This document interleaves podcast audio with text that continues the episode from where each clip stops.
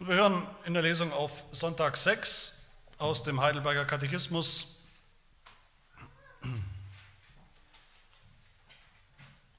Fragen 16 bis 19, wie sie auch im Faltblatt abgedruckt sind. Frage 16. Es geht um den Erlöser, mit dem wir uns letzte Woche schon beschäftigt haben. Warum muss er ein wahrer und gerechter Mensch sein? Gottes Gerechtigkeit fordert, dass das menschliche Wesen, das gesündigt hat, für die Sünde bezahlt. Der Mensch aber, der selbst ein Sünder ist, kann nicht für andere bezahlen. Warum muss er gleichzeitig wahrer Gott sein?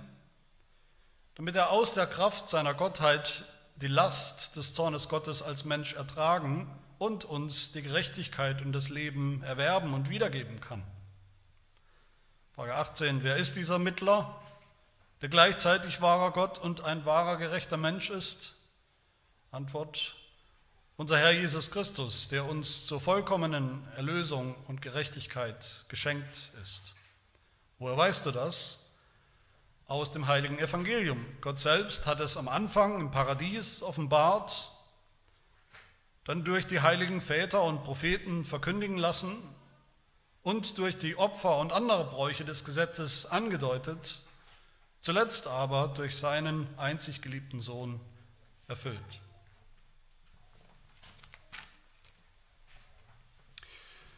Wir machen weiter mit unserer Reihe durch die christlichen biblischen Grundlagen, wie wir es im Heidelberger Katechismus ja finden, und das alles unter der sozusagen inoffiziellen Überschrift dieser Reihe über den Katechismus, was wir wissen müssen. Was muss ein Christ wissen? Was müssen wir wissen? Nicht um alle irgendwie kleine Theologen zu werden oder irgendwelche theologische Neugierde zu befriedigen, wenn wir sie denn möglicherweise haben, sondern was müssen wir wissen, um uns überhaupt Christen nennen zu können, um das Evangelium zu kennen, um das Evangelium so zu kennen, dass wir auch gerettet sind dadurch. Aber man könnte vielleicht noch eine Stufe weiter fragen, manche tun das, warum müssen wir überhaupt was wissen? Viele Christen verstehen das gar nicht mehr, das geht immer mehr verloren, dieses Denken. Für viele Christen ist der Glaube rein emotional, irgendwas Direktes, irgendeine direkte, unmittelbare Beziehung zu irgendeinem Jesus, den sie angeblich einfach so kennen, intuitiv kennen, in der Beziehung kennen, auch ohne viel zu wissen. Das ist eigentlich relativ unwichtig, irgendwas zu wissen. Machen wir es da nicht unnötig kompliziert vielleicht, wir, auch in unserer Kirche? Machen wir es nicht viel zu intellektuell vielleicht? Nein, machen wir nicht. Das Wissen gehört zum christlichen Glauben immer schon dazu, weil der christliche Glauben auf Fakten beruht, auf Tatsachen beruht und nicht auf Gefühlen, weil wir erst wissen müssen, bevor wir glauben können. Der Glaube an Jesus Christus rettet uns, das ist richtig, der Glaube rettet uns voll und ganz, der Glaube allein rettet uns, aber das ist ein informierter Glaube. Das ist nicht irgendein Glaube, Hauptsache man glaubt irgendwie an irgendwas, das ist nicht ein Glaube ins, ins Blaue hinein, sondern es ist ein Glaube mit einem konkreten Inhalt. Ein Vertrauen auf bestimmte Wahrheiten, auf bestimmte Fakten, Tatsachen, die wahr sind, die passiert sind. Die müssen wir wissen, damit wir sie glauben können. Viele Christen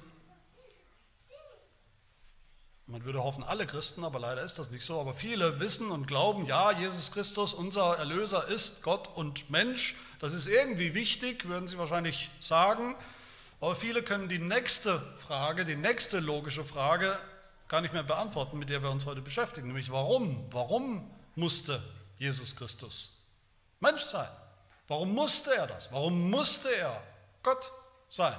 Warum muss unser Erlöser beides sein? Nicht, okay, das ist irgendwie halt so, sondern warum?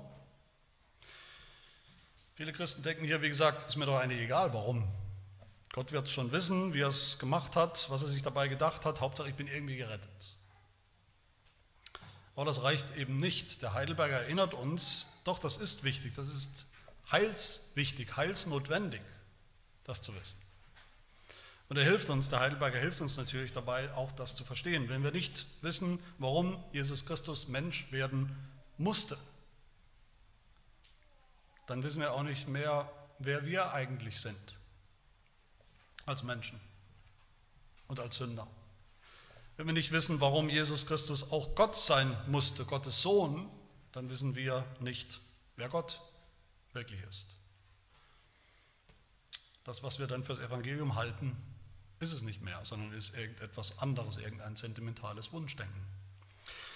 Und in dieser Lehre, um die es jetzt hier geht, letzte Woche auch schon, die Lehre von der Erlösung, die zentrale Lehre von der Erlösung, da geht es wirklich zur Sache. Wir haben schon gehört vom gerechten Gott, der absolut exakte Gerechtigkeit fordert, weil er sie selbst ist, der auch diese Gerechtigkeit austeilen wird. Ein Gott, der zornig ist, weil er hundertprozentig gerecht ist. Der fordert, dass seiner Gerechtigkeit auch Genüge getan wird, in jedem Fall. Der fordert, dass der Mensch, der gesündigt hat, auch eins zu eins dafür bezahlt, auf Heller und Pfennig dafür bezahlt. Ein Gott, der den Tod des Verbrechers, den Tod des Sünders fordert.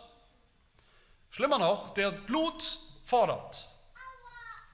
Entweder das Blut von dem, der gesündigt hat, selbst, sein eigenes Blut, oder das Blut, viel, viel, viel Blut von irgendwelchen Opfertieren.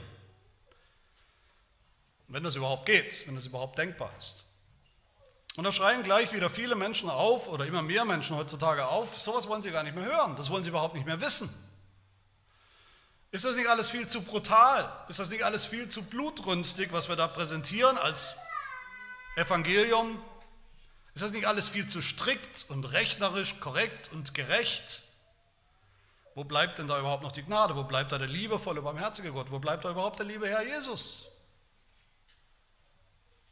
Viele sagen, damit meine ich Ungläubige und Gläubige, liberale, angepasste Christen und Theologen, die sagen, sowas, was Sie da hören, das ist doch eine absolute Schlachthausreligion. Den Begriff habe ich nicht erfunden, der, der ist schon alt. Den findet man oft in den letzten Jahrzehnten unter liberalen Theologen. Diese Version des Evangeliums und Erlösung, das sei eine Schlachthausreligion.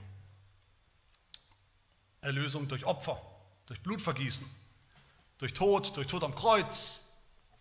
Manche nennen das auch den christlichen Aberglauben, dass Gott noch heute noch irgendwie sowas wie Blut fordern würde. Das ist ein christlicher Aberglaube, mit dem haben wir nichts mehr zu tun. Das ist nicht mehr zeitgemäß. Wir sagen, das ist barbarisch, das ist unzivilisiert, sowas noch zu glauben. Ist das nicht eher was, was vielleicht zu irgendwelchen primitiven Religionen von irgendeinem Buschvolk passt, sowas noch zu glauben? Aber woher kommt das? Woher kommt das, dass moderne Christen, in Anführungsstrichen liberale Christen oder Kirchen auch, wie die evangelischen Landeskirchen, diese Version des Evangeliums zunehmend widerlich finden? Dass sie sich längst verabschiedet haben von dieser Schlachthausreligion. Woher kommt das? Es kommt ganz einfach daher, das ist der einfachste Grund, dass für sie der christliche Glaube insgesamt eben eine Idee ist. Für sie ist der christliche Glaube eine Idee und ein schöner Gedanke, ein wunderschöner Gedanke insgesamt. Ein Evangelium ohne Gewalt, ein blutleeres Evangelium, ein völlig hoffähiges Evangelium, mit dem man gerne mit Leuten bei irgendeinem Dinner sprechen kann, über das sich sowieso keiner mehr aufregt, Nichts ist wirklich passiert in ihrer Version des christlichen Glaubens. Ein Gott, der vielleicht, sowieso, man weiß es nicht genau, vielleicht existiert er sowieso nicht wirklich, aber ist halt ein schöner Gedanke. Dieser Gott, der hat seinen Sohn gesandt, was vielleicht auch nicht wirklich passiert ist, weil Gott ja keinen Sohn haben kann. Der Mensch geworden ist, was auch nicht wirklich passiert ist, weil eine Jungfrau keinen Sohn haben kann. Mensch geworden, nicht damit er sterben kann, wirklich am Kreuz sterben kann, wirklich Blut vergießen konnte, sondern Sterben ist auch ein schöner Gedanke. Das ist ein Gedanke, der uns zeigt, dass eben der liebe Herr Jesus uns so schrecklich lieb hat und so schrecklich geliebt hat, dass er theoretisch zumindest als schöner Gedanke bereit gewesen wäre, sein Leben zu geben. Theoretisch. Wenn es nötig gewesen wäre. Was Gott natürlich auf gar keinen Fall jemals fordern würde. Schon gar nicht von seinem eigenen Sohn. Wenn er, wie gesagt, einen hätte. Der wichtigste Gedanke, sagt man uns heute, ist eben, dass Gott Liebe ist. Gott ist Liebe, In seiner Liebe braucht er all das nicht, in seiner Liebe fordert er sowas nicht, braucht er keine Opfer, braucht er keine Wiedergutmachung, keine Genugtuung, keinen Tod, kein Blut, weil er niemals wirklich zornig war oder sein könnte. Und so haben diese modernen Christen, und das sind viele in unserem Land, haben nicht nur einen Gott, der überhaupt nichts fordert, sie haben auch ein Evangelium, was überhaupt nichts tut. Niemand hat da irgendwas für jemanden, für uns getan, in echt, schon gar nicht Jesus, ein blutender, sterbender Erlöser am Kreuz. Und deshalb machen diese Fragen, die wir hier haben, diese sind ja sehr logische Fragen, überhaupt keinen Sinn mehr für so viele Christen. Warum musste Gott Mensch werden in Jesus Christus? Warum musste Jesus sterben? Was für ein Löser musste das sein? All das, sagen sie, ist diese Schlachthausreligion, die wir vielleicht noch, okay, ansatzweise irgendwo im Alten Testament finden, sagen sie, aber mit der wir heute überhaupt nichts mehr zu tun haben wollen. Was sollen denn sonst die Leute über uns denken, wenn wir sowas noch glauben? Interessant ist, Dieselben modernen Christen, die meisten von ihnen, die wollen immer sehr gerne Jesus als Beispiel haben. Jesus war ja ein guter Mann, ein netter Mann, ein wichtiger Mann, von dem kann man viel Gutes lernen, hört man immer wieder. Aber selbst diesen Jesus schauen sie sich ehrlich gesagt nicht sehr genau an. Was sehen wir denn bei Jesus? Jesus kam in den Tempel zu seiner Zeit, hatte Probleme damit, mit vielen Problemen, hatte Probleme damit, wie der Glaube verkommen war, verrottet war unter den Juden zu seiner Zeit. Jesus hatte ein echtes Problem damit, dass der Tempel zur, zur Geldwechselstube, zu einer Art Bankfiliale geworden ist, korrupt. Mit vielem hatte Jesus ein Problem aber interessanterweise überhaupt nicht, nicht, nicht die Bohne hatte er ein Problem damit, dass da, während er im Tempel war, die ganze Zeit sozusagen nebenan oder um die Ecke hunderte, tausende Tiere geopfert und geschlachtet wurden. Dass da ständig, könnte man sagen, Blut vom Altar geströmt ist, in einem Opfer nach dem anderen.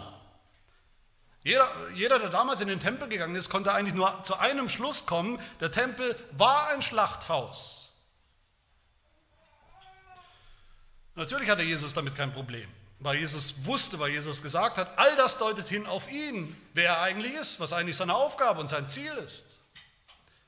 Jesus war die Religion des Alten Testaments, wenn man sie mal Schlachthausreligion nennen will, natürlich nicht so extrem. Mit dem Gott, der mit dem Tod bestraft, mit dem Gott, der zornig ist, mit dem Gott, der Blut fordert, der Opfer fordert. Sondern im Gegenteil, man könnte sagen, das war Jesus nicht extrem genug. Was hat Jesus denn gesagt, als er gekommen ist? Er hat gesagt, das reicht alles nicht.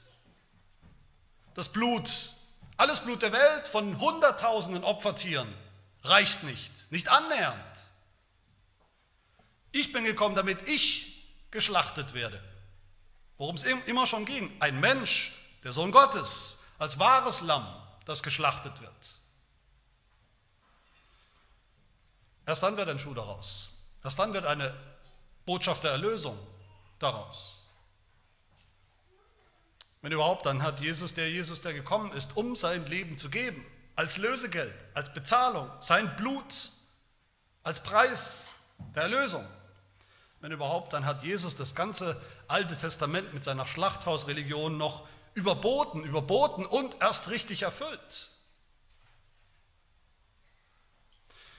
Liebe Gemeinde, das dürft euch nicht überraschen, diese sogenannte Schlachthausreligion, das ist die Religion der Bibel. Das ist die Lehre des Alten Testaments genauso wie die Lehre des Neuen Testaments. Das ist der Glaube der altkirchlichen Bekenntnisse, das Apostolische, haben wir gerade im Morgengottesdienst bekannt, gelitten unter Pontius Pilatus, gekreuzigt, gestorben und begraben, Schlachthausreligion. Das ist die Religion des Athanasianums, wo wir womit wir uns beschäftigt haben, wo es heißt, der rechte Glaube ist, dass wir glauben und bekennen, dass unser Herr Jesus Christus der Sohn Gottes, Gott und auch Mensch ist und dass er beides sein musste, damit er leiden konnte. Nicht als Idee, sondern tatsächlich. Das haben die Kirchenväter gelehrt, von Augustinus oder auch schon in früheren, bis hin zu Anselm vor tausend Jahren, der das wahrscheinlich bis heute wichtigste Werk zu diesem Thema geschrieben hat mit dem Titel Warum Gott Mensch werden musste oder geworden ist. All das ist nichts anderes als diese Schlachthausreligion, die wir hier finden im Heidelberger Katechismus. Das ist keine Erfindung von uns Reformierten, das ist nicht mal eine Erfindung von der Reformation.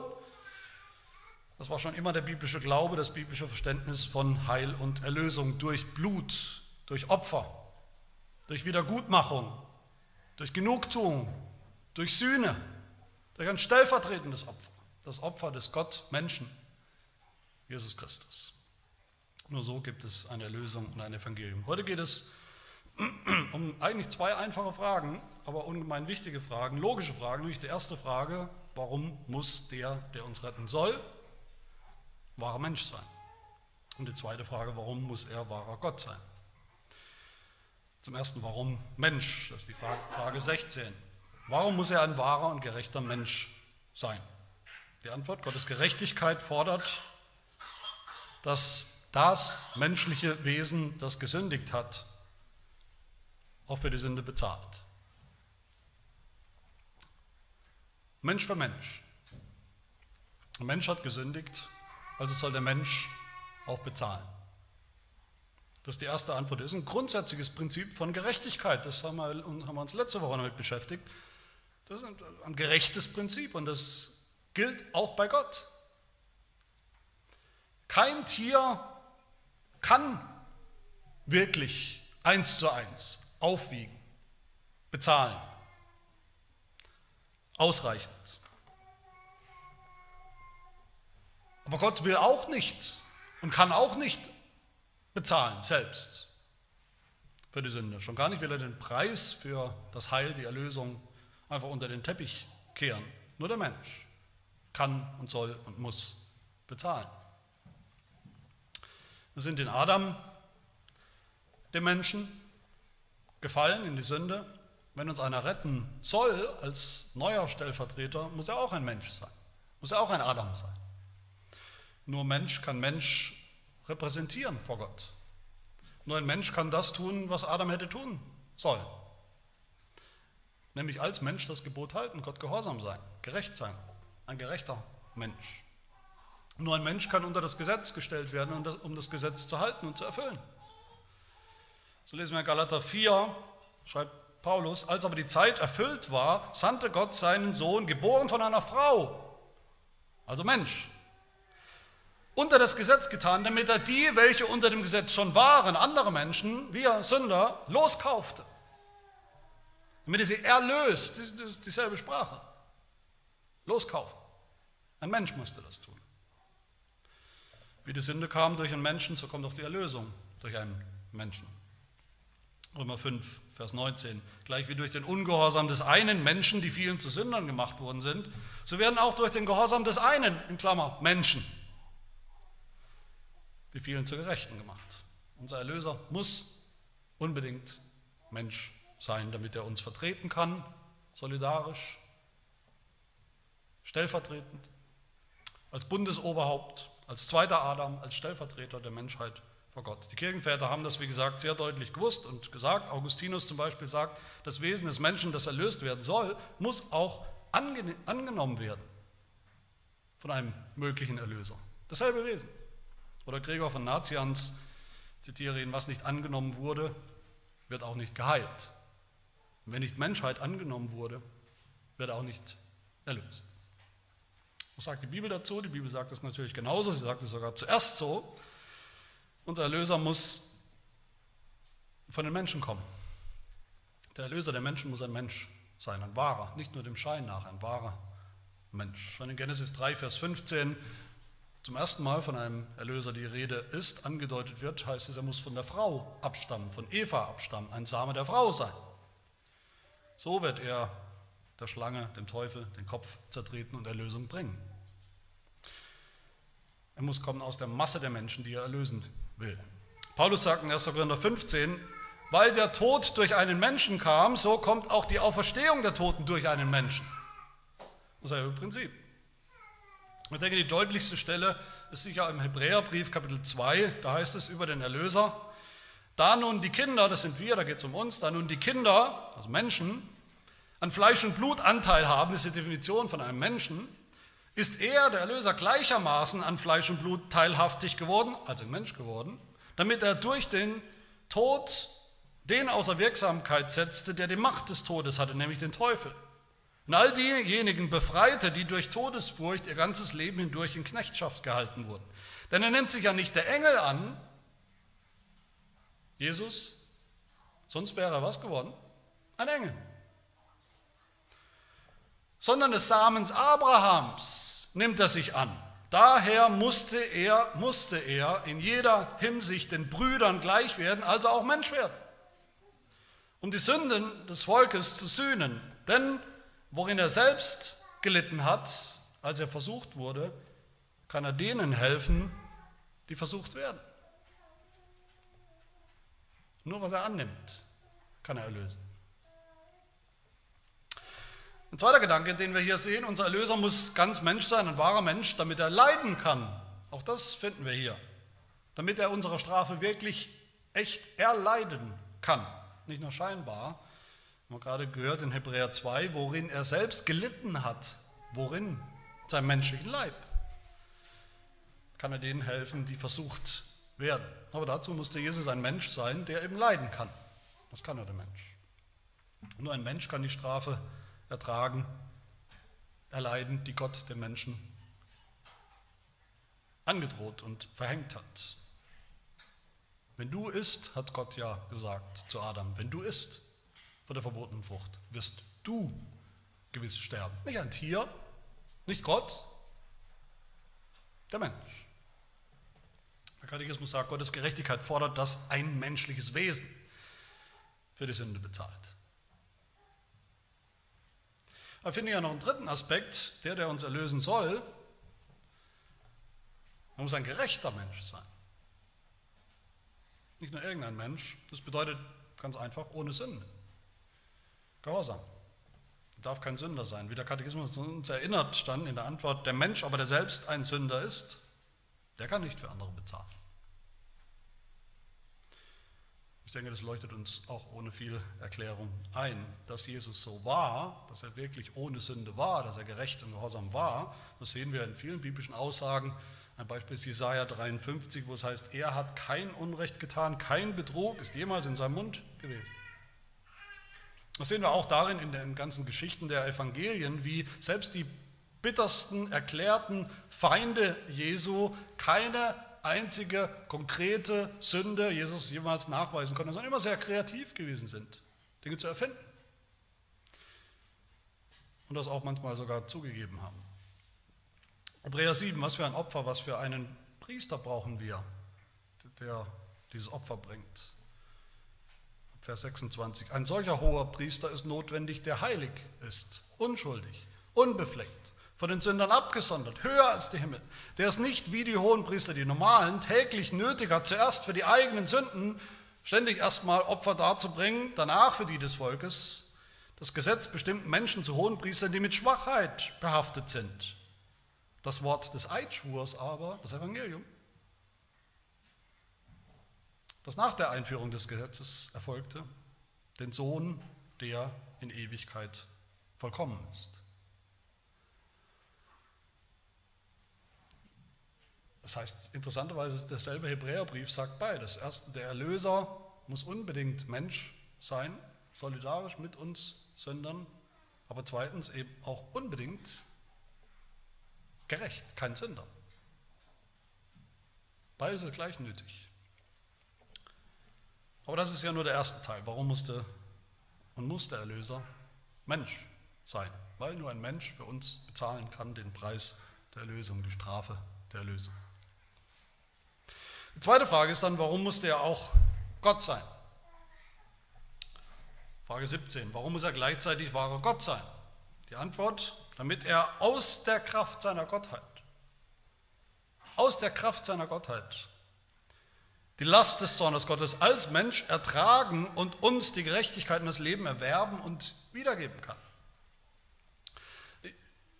ihr könnt mich korrigieren nach der Predigt und nach dem Gottesdienst, ich habe den Eindruck, mit dem ersten Teil, mit der ersten Frage, mit dem ersten Aspekt haben wir weniger Schwierigkeiten, es leuchtet uns schneller ein, da, da sind wir schnell dabei, Jesus musste Mensch sein, um unser Erlöser zu sein. Mit der zweiten Frage, mit dem zweiten Aspekt, warum musste er unbedingt Gott sein?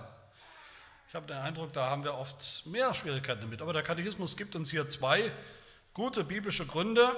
Er sagt erstens, ein bloßer Mensch, ein einfacher Mensch, normaler Mensch, nur Mensch kann den Zorn Gottes, kann die Last des Zornes Gottes nicht ertragen. Und man könnte sagen, austragen. Bis zum Schluss, bis er ertragen ist. Was ist der Zorn Gottes, um den es hier geht? Die Strafe Gottes für die Sünde. Was ist das? Das ist der Tod, wie Gott das angedroht hat im ersten Buch der Bibel. Aber was für ein Tod, um was für ein Tod geht es? Es geht um einen ewigen Tod, oder nicht? Eine ewige Strafe in der Hölle. Die Strafe ist ewig, weil, wie wir gesehen haben, weil das Vergehen, die Sünde so schlimm, so unendlich schlimm ist. Die Sünde so unendlich groß gegen einen unendlich heiligen Gott. Aber eine ewige Strafe kann ein bloßer Mensch gar nicht ertragen, also austragen bis zum Ende, bis es dann sozusagen abgehakt ist. Gerade deshalb hört sie ja nicht auf. Gerade deshalb ist sie ja ewig. Die Hölle ist ewig, weil die Strafe nie abgesessen ist. Weil sie nicht abgetan, weil sie nicht abgehakt, weil sie nicht erledigt ist. Nicht in einer Million Jahren. Jetzt ist aber Jesus gekommen als Mensch vor 2000 Jahren. Er hat unsere Strafe auf sich genommen. Am Kreuz, bekennen wir, da hat er die Höllenqualen erlitten für uns. Er ist hinabgestiegen in das Reich des Todes, in seiner Seele, in seiner Erfahrung seinem Leiden. Das musste er ertragen für uns, das musste er ertragen in seiner Menschheit. Er war ja allein in seiner Menschheit, von Gott verlassen, seinem Leid als Mensch ohne Hilfe. Aber selbst der sündlose Mensch Jesus hätte diese Strafe, hätte diesen Zorn Gottes nicht ertragen können als Mensch. Wäre Jesus Christus nur Mensch gewesen am Kreuz, wäre er auch zerbrochen unter dieser unendlichen Last von Gottes Zorn und Strafe. Aber habt ihr euch schon mal gefragt eigentlich, warum das bei Jesus so schnell ging? Sein Leid, sein Tod, die Strafe. Natürlich war das ein schlimmes Leid, das Wissen wir alle, bekennen wir, das sagen die Evangelien, aber doch nur, in Anführungsstrichen, nur drei Tage war er tot im Grab. Warum? Nur drei Tage. Das ist eine spannende Frage, da gibt es natürlich unterschiedliche Ansätze. Genau weiß ich selbst nicht. Drei Tage, um deutlich zu machen, dass er wirklich tot war, möglicherweise, ja. Aber letztlich könnte man sagen, hätte es keine drei Tage gebraucht. In einem Moment hat Jesus die ganze Last der ewigen Strafe schon erlebt, schon erlitten. In dem Moment, wo Jesus wirklich tot war, als Konsequenz unserer Sünde, war der Strafe auch schon Genüge getan. Er hat sozusagen diese ewige Strafe ausgekostet in einem Augenblick oder in drei, nur in Anführungsstrichen, drei kurzen Tagen. Und deshalb, meine Lieben, ich hoffe, ihr versteht das, deshalb musste er Gott sein. Weil er auch Gott war, Gottes Sohn. In einer Person verbunden mit seiner Menschheit. Deshalb war nicht nur sein Leiden ewig, unendlich, unendlich schwer, sondern deshalb war auch der Wert seines Todes, der Preis, den er bezahlt hat, unendlich hoch. Unendlich hoch. Dieses Opfer, das Jesus am Kreuz gebracht hat, in dem Moment, wo er gestorben ist, hat einen Wert so unendlich viel höher als alles, was ein bloßer Mensch jemals bezahlen könnte, was Milliarden von Menschen jemals bezahlen könnten, in, der, in Ewigkeit bezahlen könnten. Und deshalb war im Moment des Todes Jesu Alles bezahlt. Restlos bezahlt. Die ganze Schuld für alle Sünder, Sünden der Menschheit. Wenn wir mal von der anderen Seite nochmal rangehen, wäre Jesus nicht auch Gott gewesen am Kreuz, dann würde er bis heute bezahlen. Für immer bezahlen. Für unsere Schuld. Und es wäre nie alles bezahlt, weil sie so unendlich groß ist. Jesus musste der Sohn Gottes sein, damit der Wert, damit der Preis seines Todes ausreicht, um uns alle zu sühnen, zu erlösen.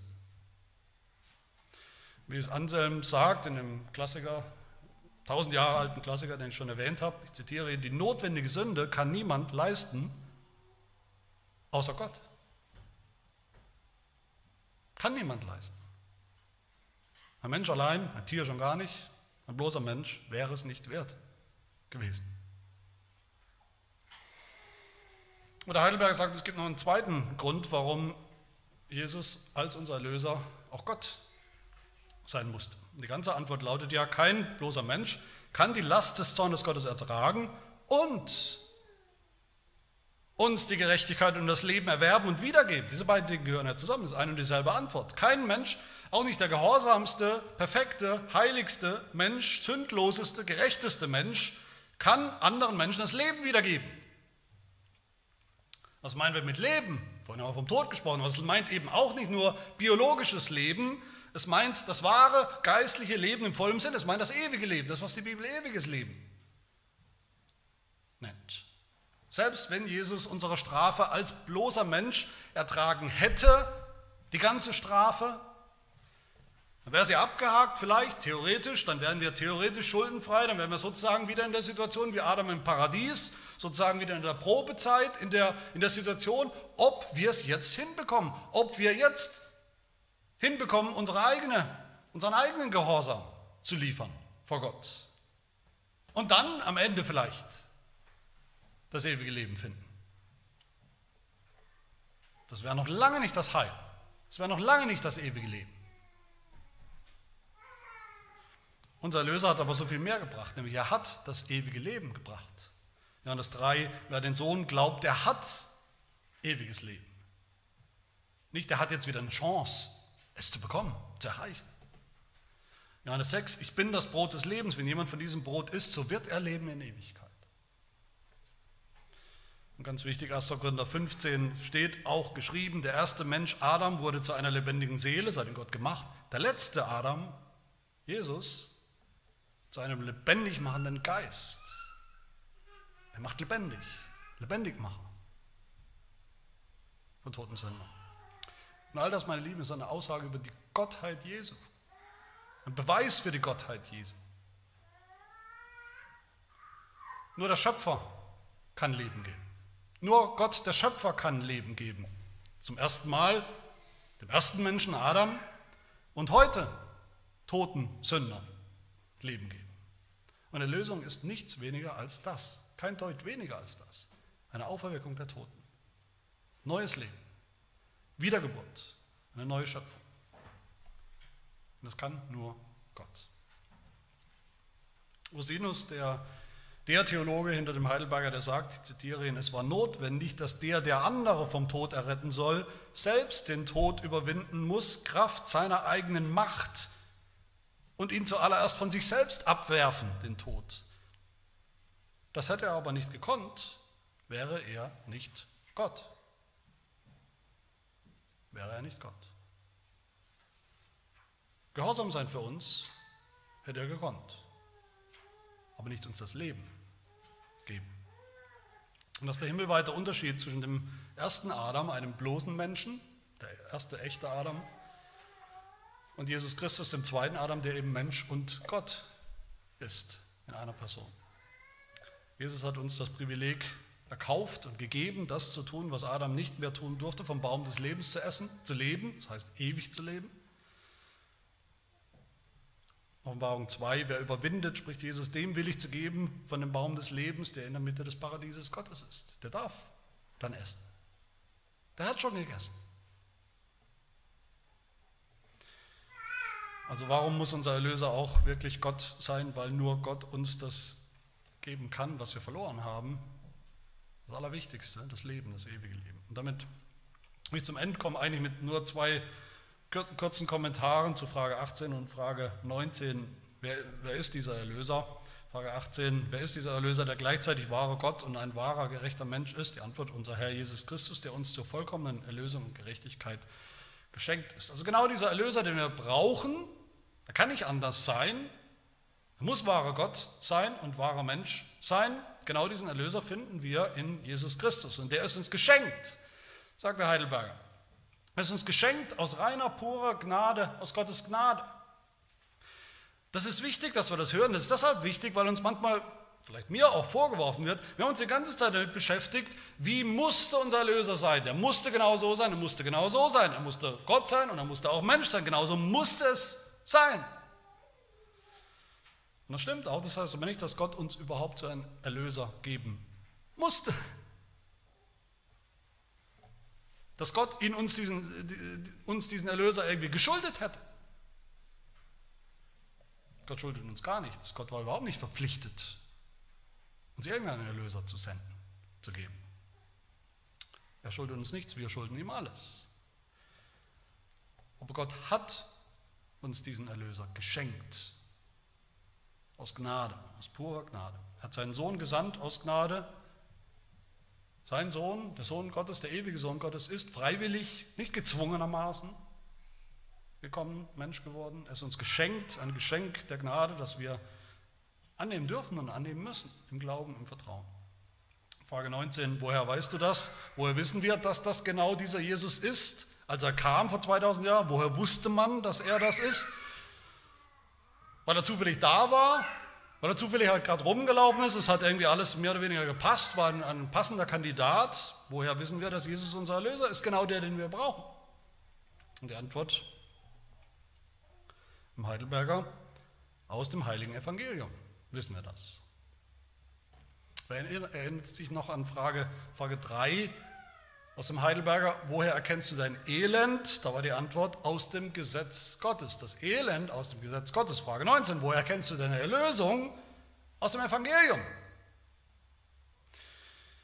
Gott selbst, sagt der Heidelberger, hat, hat das Evangelium am Anfang im Paradies offenbart, dann durch die heiligen Väter und Propheten verkündigen lassen und durch die Opfer und Bräuche des Gesetzes angedeutet, zuletzt aber durch seinen einzig geliebten Sohn erfüllt. Das ist eine ganze biblische Geschichte oder biblische Theologie in dieser Frage und in dieser Antwort. Den Erlöser, um den es geht, den kennen wir nicht erst seit 2000 Jahren.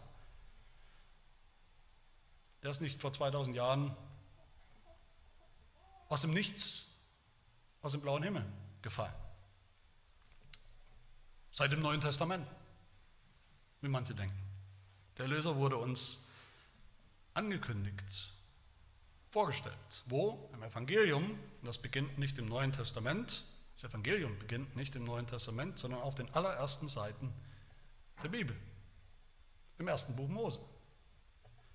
Im Paradies, in den fünf Büchern Mose, bei den Vätern, bei den Propheten, all das wird erwähnt. Hier.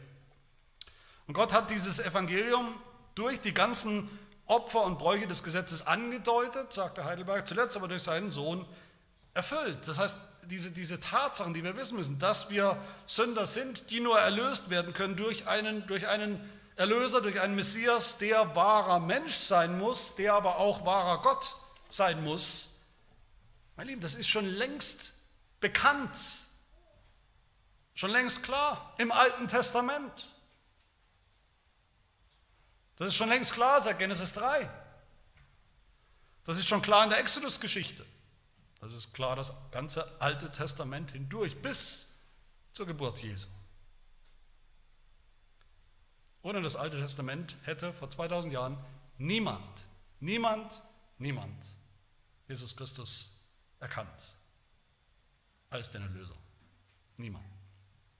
Und bis heute ist das der Grund, warum wir das Alte Testament brauchen als Teil unserer christlichen Bibel. Nicht als einen verwaisten Teil, sondern als einen festen Teil der christlichen Bibel, weil wir sonst Jesus Christus nicht kennen. Weil wir sonst gar nicht wissen, wer er ist, wofür er gekommen ist, weil wir sonst nicht verstehen, was er getan hat, weil wir deshalb keinen Heil und keinen Erlöser finden. Das Heil, das Evangelium steht und fällt schon mit dem Alten Testament. Und durch und durch ist all das die Religion des Opfers. Opfer, die das Gesetz fordert, die Gott fordert für Sünder. Durch und durch ist all das die alte Schlachthausreligion, die Jesus erfüllt hat, in höchster Potenz, ein für alle Mal erfüllt hat, mit seinem Opfer, seinem einmaligen, vollkommenen Opfer, stellvertretend für uns, mit seinem Leib, der tatsächlich getötet wurde, mit seinem Blut, das tatsächlich vergossen wurde. Die Schlachthausreligion, die er so aber auch abgeschafft hat, indem er sie erfüllt hat, erledigt hat, für all die, die an ihn glauben, erledigt hat. Das ist das Evangelium, ein Mensch, ein wahrer, gerechter Mensch, der für uns Menschen bezahlt hat, was gerecht ist, auch in Gottes Augen, der als Gott den Zorn Gottes getragen hat, ertragen konnte und uns das Leben wiedergeben konnte und auch getan hat, der uns geschenkt wurde, wenn wir ihn nur im Glauben annehmen. Lasst uns das heute tun, lasst uns das jeden Tag neu tun, lasst uns das tun bis zum Ende unseres Lebens. Amen. Wir beten. Wir danken dir, Herr, für genau den Mittler, den du uns angesagt hast, angekündigt hast, vorgebildet, vorgestellt hast im Evangelium schon von Anfang an, den du auch gesandt hast in die Welt zur rechten Zeit, in der Mitte der Zeit, unseren Herrn Jesus Christus, der, obwohl er immer schon wahrer Gott war, in Ewigkeit, der auch wahrer Mensch geworden ist, zu unserem Heil, der uns geschenkt wurde, zur vollkommenen Gerechtigkeit und Heiligkeit und Erlösung, der unsere Strafe vollkommen getragen hat und uns das ewige Leben vollkommen geschenkt hat. Hilf uns, Herr, dass wir auch immer leben im Blick auf dieses Evangelium aus ihm heraus, in der Kraft, die du uns gibst durch deinen Geist. Das bitten wir in Jesu Namen. Amen.